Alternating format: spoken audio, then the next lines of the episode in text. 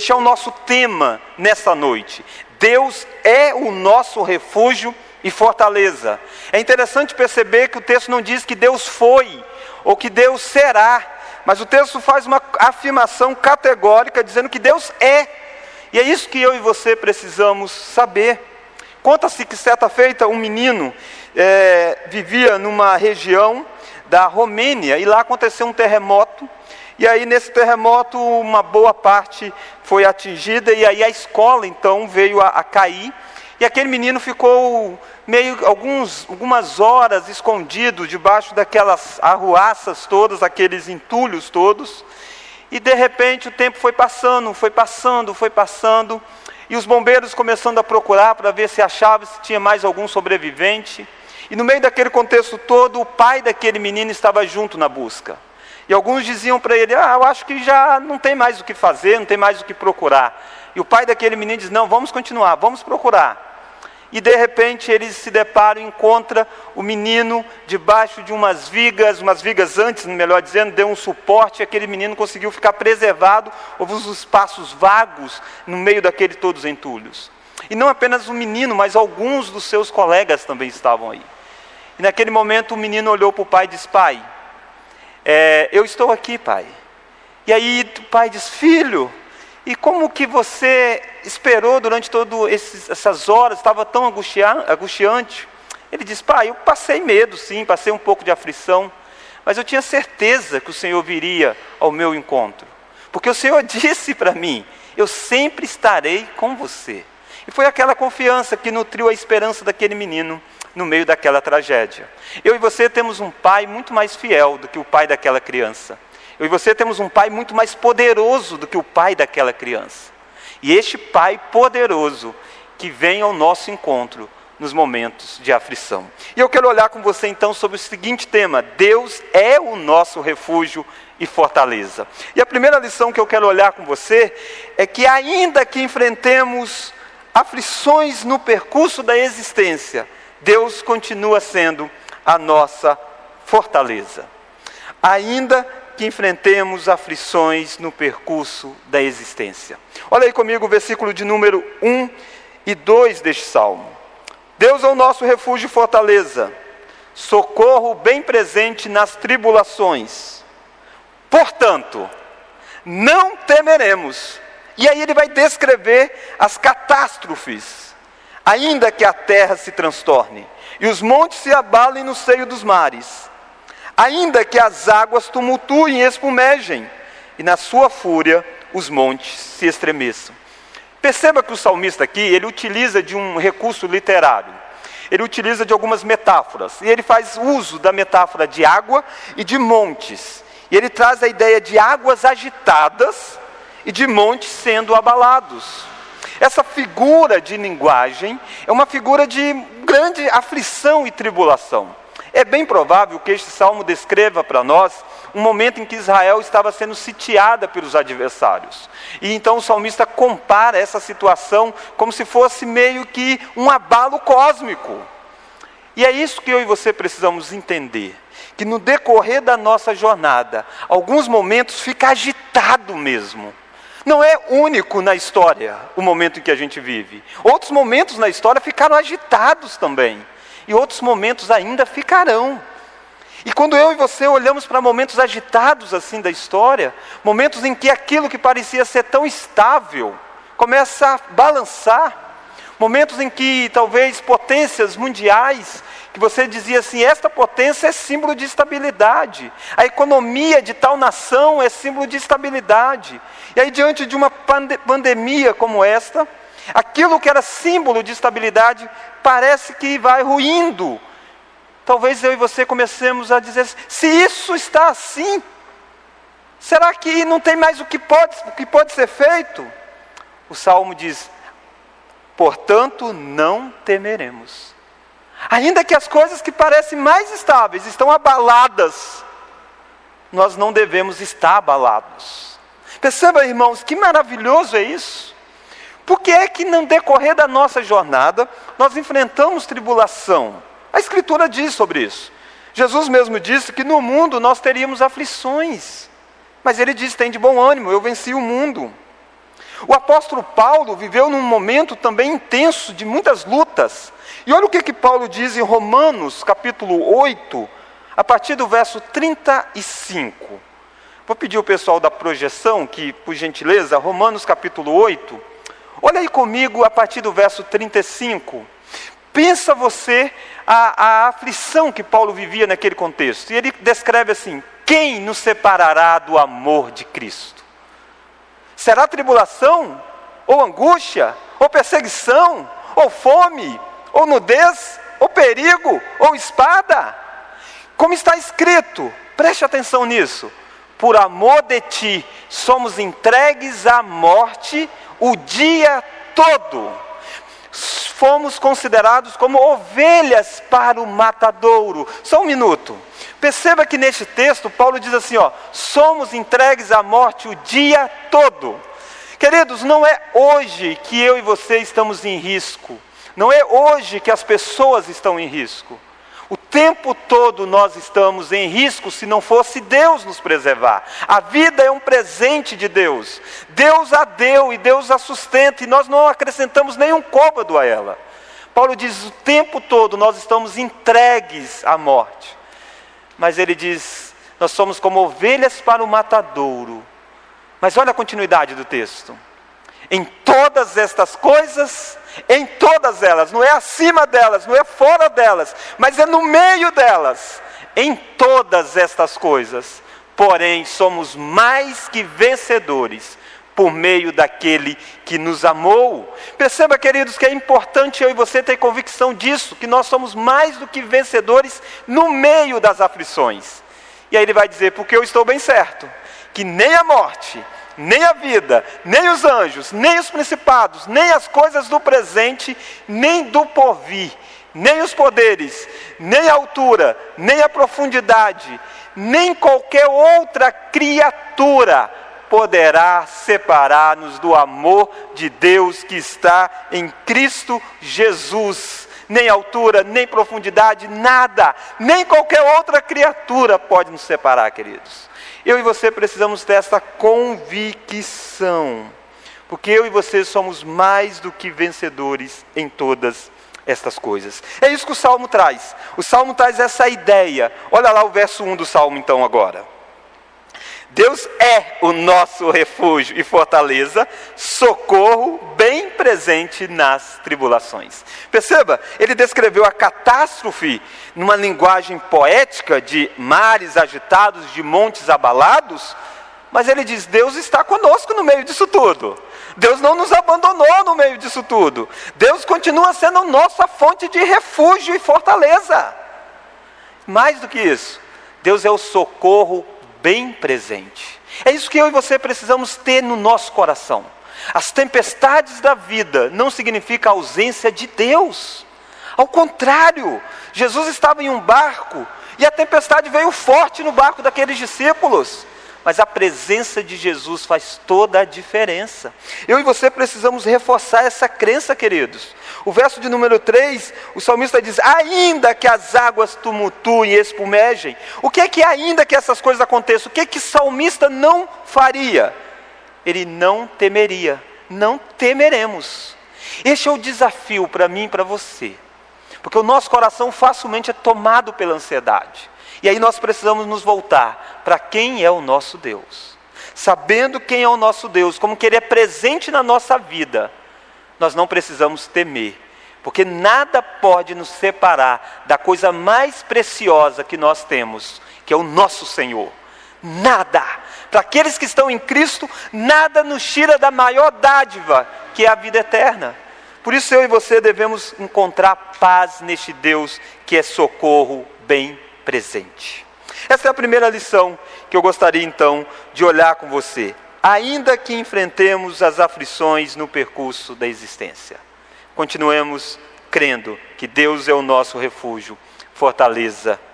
Irmãos, C.S. Lewis, um escritor já falecido, ele tem uma frase marcante.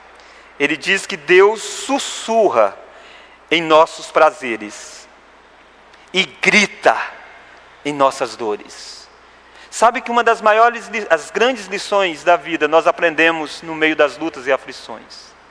Eu e você temos a oportunidade desses dias de crescer em intimidade com Deus, desses dias de isolamento social, desses dias de quarentena, onde nós não estamos convivendo muito com pessoas, nós podemos nos achegar com aquele que é o Criador de todas as coisas.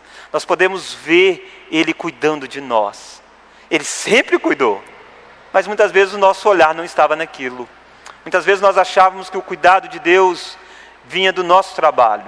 Muitas vezes nós achávamos que o cuidado de Deus vinha das coisas. E Deus de fato usava tudo isso para trazer o cuidado dele. Mas o cuidado vinha de Deus. E às vezes você não via Deus por detrás destes cuidados. E Deus quer mostrar para você que Ele é o refúgio em quem você pode encontrar paz para viver. Então, nós estamos vendo o seguinte tema: Deus é o nosso refúgio e fortaleza. Primeira lição: ainda que enfrentemos aflições no percurso da existência. Segunda lição: Deus é o nosso refúgio e fortaleza, porque Ele guarda o seu povo e se faz presente no meio dele. Olha aí comigo a partir do verso 4. Há um rio cujas correntes alegram a cidade de Deus, o santuário das moradas do Altíssimo. Deus está no meio dela, jamais será abalada.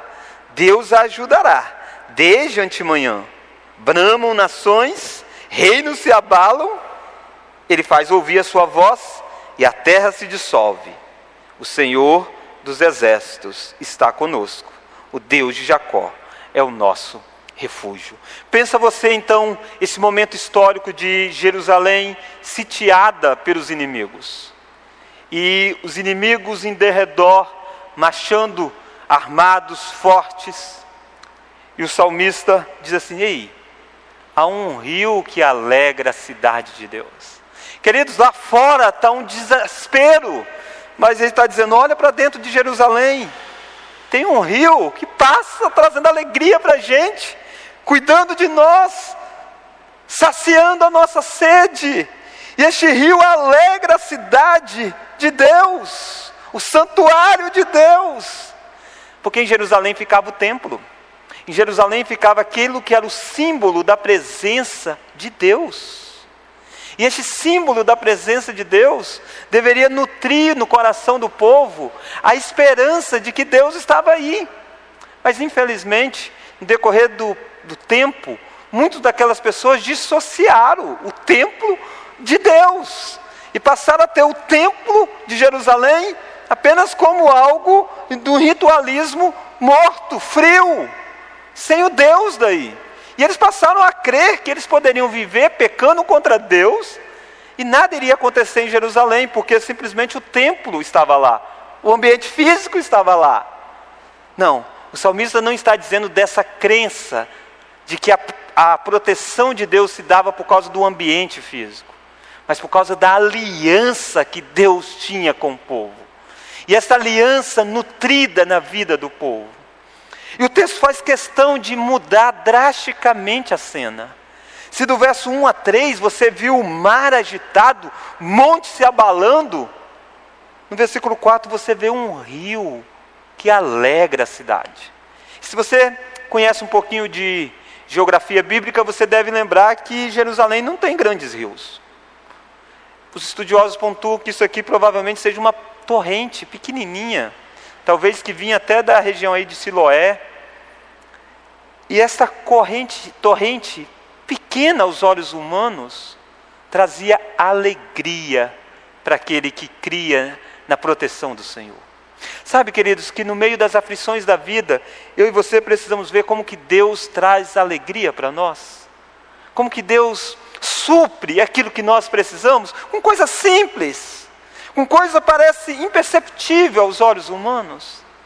Mas sabe, queridos, que muitas vezes eu e você estamos olhando para as notícias do que acontece lá fora e não vendo o rio diário de Deus na nossa história. Eu e você precisamos ver Deus cuidando de nós, Deus alegrando o nosso coração, Deus permitindo, por exemplo, que nós tenhamos momentos como este aqui, onde nós não podemos nos reunir fisicamente, mas podemos nos reunir através das mídias sociais. Isso é um pequeno rio de Deus para alegrar o nosso coração. Talvez você que não pode ter contato com um parente seu, mas você pode ligar para ele. Um pequeno rio ainda, mas é um rio que alegra o coração. É dádiva do Senhor. Mas, queridos, há um rio na Escritura. Há de alguém que joga um verdadeiro rio, que é Jesus Cristo. Jesus disse que ele, dele fluía rios de água viva. Ele disse que o Espírito Santo que seria dado faria com que nós tivéssemos essa água viva em nós. Jesus disse para uma mulher, a mulher samaritana, ele diz: Pede-me e eu te darei água viva. Queridos, a maior fonte que tem que jorrar na sua vida é Jesus. Jesus tem que ser a fonte maior da nossa história. Ele é aquele que supre tudo para nós. Aliás, se nós temos Cristo, nós podemos dizer como Paulo: posso todas as coisas naquele que me fortalece. Esse salmo é extraordinário, porque esse salmo diz da, de Deus sendo refúgio e fortaleza, ainda que vem intempéries pela vida. Deus é refúgio e fortaleza porque Ele guarda o seu povo e se faz presente no meio dele. Sabe que hoje a presença de Deus não se dá em paredes físicas, se dá dentro daquelas pessoas que o sangue de Jesus foi derramado por elas. Se dá porque o Espírito Santo habita dentro delas. Queridos, se Deus cuidava de Jerusalém, porque o templo estava lá, você acha que Deus não vai cuidar de você se o Espírito habita em você? É este cuidado maravilhoso que precisa estar na nossa mente. Nós temos um penhor, nós temos um selo, que é o Espírito Santo, a garantia do resgate final. Eu e você precisamos nos lembrar disso. Precisamos lembrar que nós somos um povo que Deus está no meio de nós porque Ele guarda o seu povo e se faz presente no meio dele, não temeremos, ainda que as coisas aconteçam lá fora.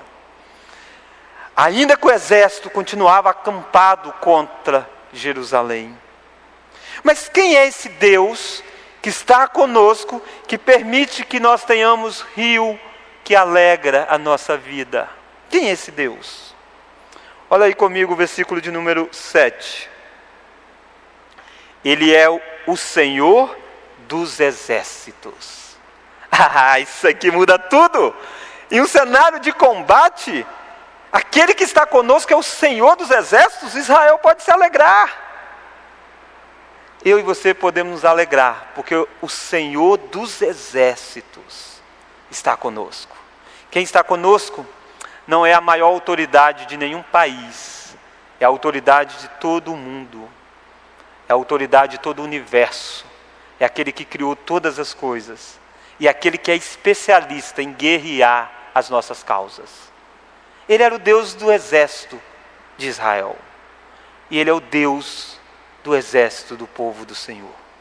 Mas ele não é apenas um Deus forte, o Deus extraordinário, mas ele é o Deus da aliança. Olha aí o versículo 7. O Senhor dos Exércitos está conosco. O Deus de Jacó é o nosso refúgio. O salmista volta aqui na história bíblica. O salmista ele, é, ele retroage lá nos patriarcas. Tem um intervalo de tempo aqui enorme. Muitos anos se passaram desde a morte de Jacó até o momento que os filhos de Coré descreve este salmo. E o que é que nós encontramos aqui? Nós encontramos a crença de que o nosso Deus ele tem aliança com o povo dele. Queridos, o povo do Senhor era preservado porque Deus fez uma aliança com Abraão, Isaac e Jacó. Deus disse para Abraão, Isaac e Jacó: queria trazer o descendente no meio deles, queria abençoar o mundo todo. O descendente de Abraão abençoaria o mundo todo. Enquanto essa história não se cumprisse, o povo de Deus podia ficar tranquilo, eles não seriam exterminados da face da terra. Alguns iriam sim tombar nos embates da vida, Deus iria dar descanso para alguns, mas a história iria caminhar, porque o povo de Deus tinha que dar a luz ao Messias. A aliança estava feita. E é isso que alegra o coração do salmista. Ele se volta para isso. Ele diz: O Deus de Jacó, o Deus da nossa aliança é o refúgio. E foi mesmo. O povo de Israel, certa feita, quase foi exterminado pelos egípcios. Os egípcios tramaram contra o povo, mas Deus libertou. E sabe como Deus libertou? De uma forma até irônica. Deus pegou o mediador daquela aliança, o protetor Moisés, e fez com que a filha do inimigo do povo de Deus o criasse, a filha de Faraó. Esse é o Deus do exército que eu e você temos. Esse é o Deus de Jacó. E ao longo de toda a história, Deus tem feito isso. Sabe que o que garante que o povo de Deus avance a despeito das lutas e das aflições é olhar para o cumprimento maior da história. Este Deus da aliança, que fez aliança com Jacó, esse é o Deus que tem uma aliança com os seus verdadeiros filhos.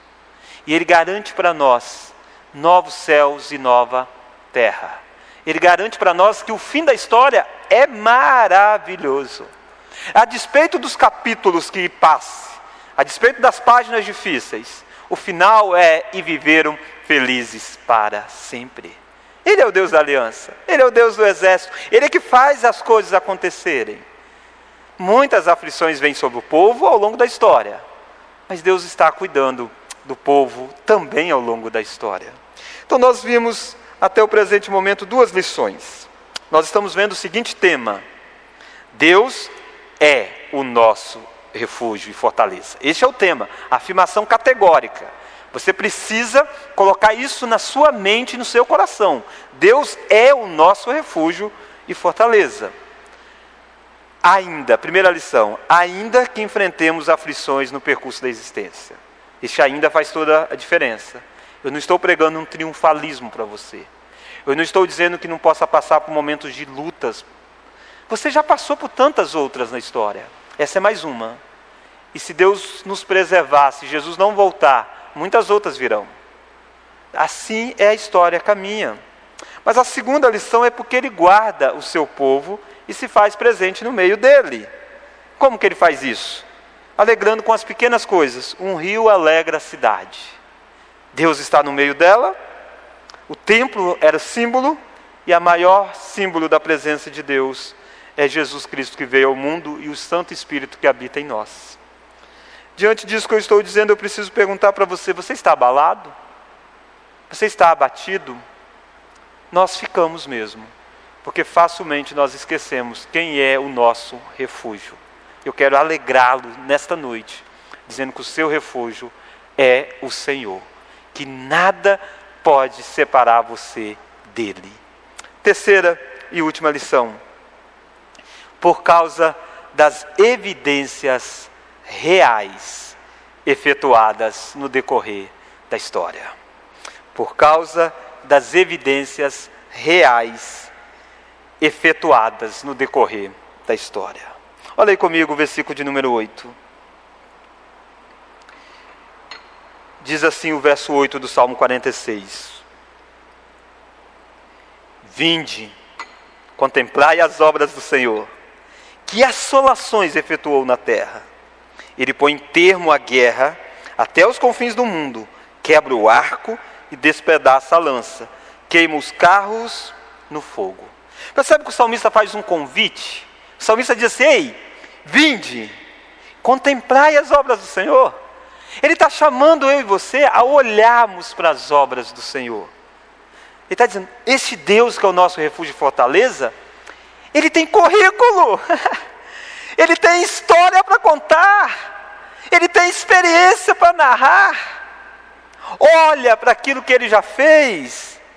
Vinde, contemplai as obras do Senhor. E ele diz que as obras do Senhor, quais são elas? Ó? Que assolações efetuou na terra. Irmãos, o nosso Deus é um Deus soberano. O nosso Deus é um Deus absoluto. Nosso Deus não é pego de surpresa, o nosso Deus não tem algo que ele precisa, assim dizer, eu preciso controlar isso porque está fugindo. Não. O nosso Deus é que faz todas as coisas, Ele é o causador de todas as coisas. E Ele quer fazer com que o povo olhe e veja isso. Contemple as coisas que Deus tem feito. Olha como que Deus faz coisas que as pessoas ficam assim apavoradas.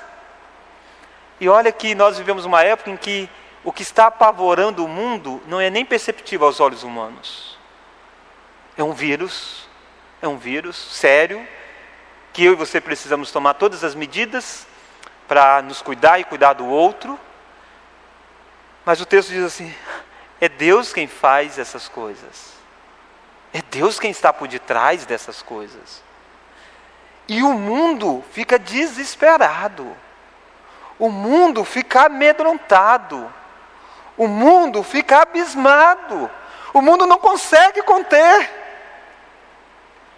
E Deus guia a história como Ele quer.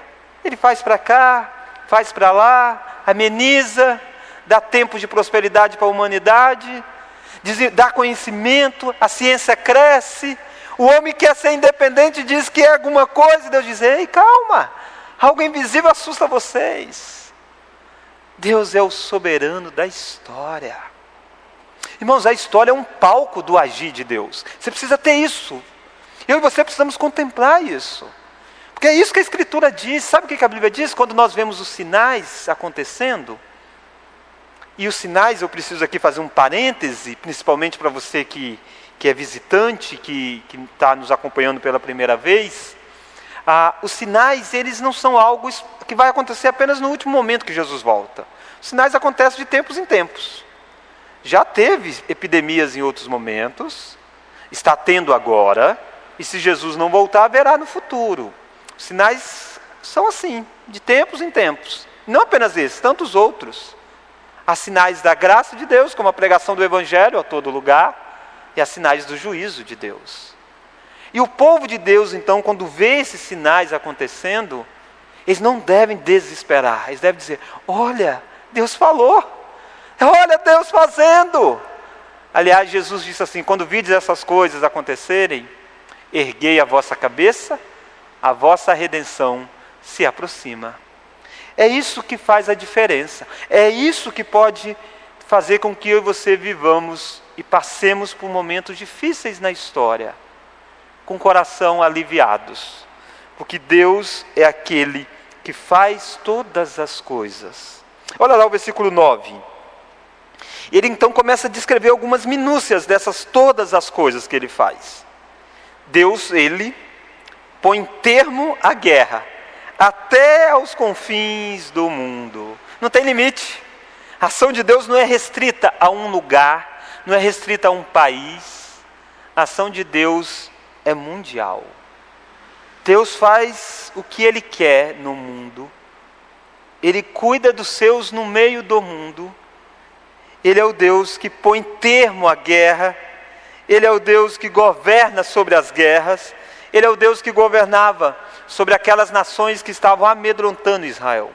Num determinado momento, a Babilônia vai ser uma dessas nações que vai cercar a nação de Israel, vai sitiar a nação de Israel, vai inclusive invadir a nação de Israel, inclusive vai destruir a nação de Israel. Isso aconteceu na história. Mas o povo remanescente fiel foi preservado. Deus continuou cuidando. Por quê? Porque Deus é aquele que faz e acontece. Ele é o Deus por detrás de todas as coisas. E o verso 10 termina dizendo assim: ó, sou exaltado entre as nações, sou exaltado na terra. Eu e você precisamos é exaltar este Deus que é indomável, incontrolável, este Deus que é soberano, e a minha pergunta é: você tem exaltado a este Deus? Você tem adorado este Deus? Você tem se quebrantado diante deste Deus? Deste Deus que faz e acontece na história? Ou você tem vivido irritado com este Deus? Nessa noite, Deus está chamando a você para não temer. Deus está chamando a você para crer que Ele está com você, para você ver as obras que Ele faz obras que assustam o mundo, mas que fazem parte da história da redenção, obras de benevolências que ele faz também no mundo. Olhe para o passado. Olha que sabedoria que Deus deu a homens. Eu e você É, quando ainda criança, né? Agora já tem um tempinho, provavelmente você. Mas eu lembro, por exemplo, da minha filha. Minha filha, eu tenho uma filhinha que tem três aninhos de idade. Vai fazer três, dois anos, na verdade. Dois aninhos. Fazer três recentemente.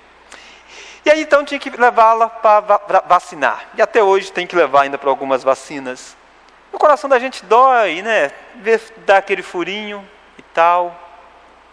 Pensar, queridos, que foi Deus quem deu sabedoria para que vacinas como esta impedia, impedisse que pandemias estivessem espalhadas pelo mundo. Coisas que para nós é apenas um furinho no braço, nos livra de tantas coisas. Essa pandemia atual, por enquanto, ainda não está disponível nenhuma vacina. E aí a gente fica assolado. Não, queridos. Olhe para a história, vinde, contemplai aquilo que Deus já fez. Deus já freou momentos terríveis da história. E Deus já intensificou outros.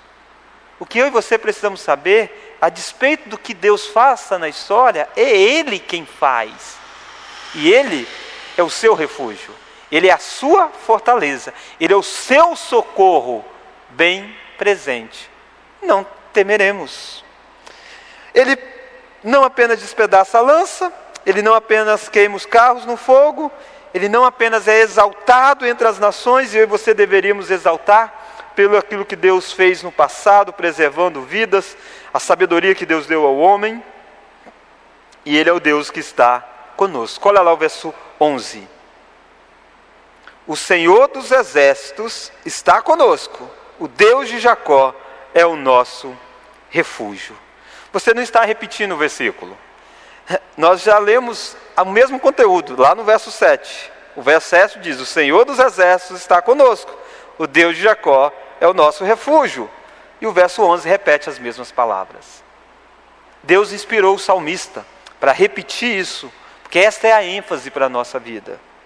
Nós precisamos saber que Deus não apenas foi, Deus é o nosso refúgio, o nosso socorro, Deus bem presente na nossa vida, o Deus que é o Deus do exército e o Deus de Jacó, o Deus todo-poderoso e o Deus da aliança. Talvez você pergunta, tá, e aí, o que, que eu faço diante de tudo isso? O versículo 10 tem um, uma, uma fala para você. Diz assim: Aquetai-vos, aquetai-vos, aquetai-vos, e sabei, e sabei que eu sou Deus. Não é fácil aquietar, não é fácil para mim, não é fácil para você. Mas este é o convite de Deus: aquietai-vos, sabei que eu sou Deus. Como é que você pode ter o seu coração aquietado? Lendo a Escritura. E quando o coração ficar agitado, lance para o Senhor a sua ansiedade. Ele tem cuidado de você. O que eu e você precisamos saber é que Ele é Deus. Isso faz toda a diferença.